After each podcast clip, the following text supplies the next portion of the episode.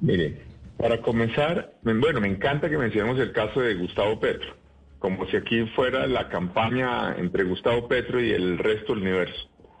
Eh, no, eh, a mí Gustavo, Gustavo simplemente me parece que, que no es muy eficiente como gobernante.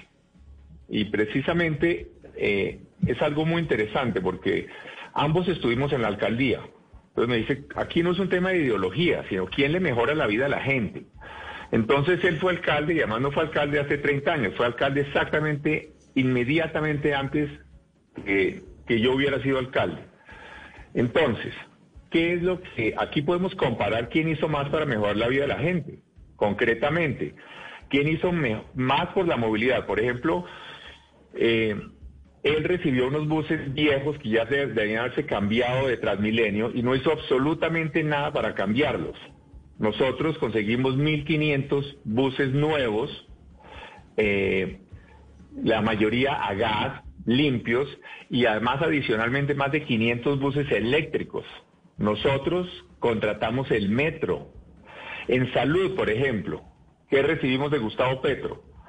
Unos, unos hospitales donde los ciudadanos tenían que hacer fila a las 3 de la mañana para no para que les dieran cita, sino para pedir cita eh, con un especialista.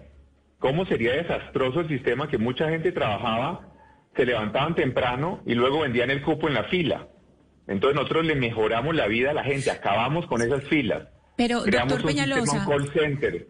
¿Sí? Sí, doctor Peñalosa, vamos, vamos a esas acciones y lo que queda en la memoria Es de las lo que yo creo, personas. lo que quiero señalar, lo que yo quiero, vamos a estas acciones, pero es que es muy importante caso por caso, cómo dejamos tres grandes hospitales contratados para Bogotá, cómo acabamos con las filas en los hospitales, cómo recibimos, en fin, el Bronx, por ejemplo, ese horror, ese, esa, ese infierno que era eh, una república independiente del crimen y eh, nosotros acabamos con ese Bronx, con un programa. Entonces, Vamos- yo vamos lo a que estoy tratando de decir es que más que un tema ideológico, es que lo que yo quiero señalar es que no tanta discusión ideológica. Aquí es cómo, quién le mejora la vida a la gente de verdad.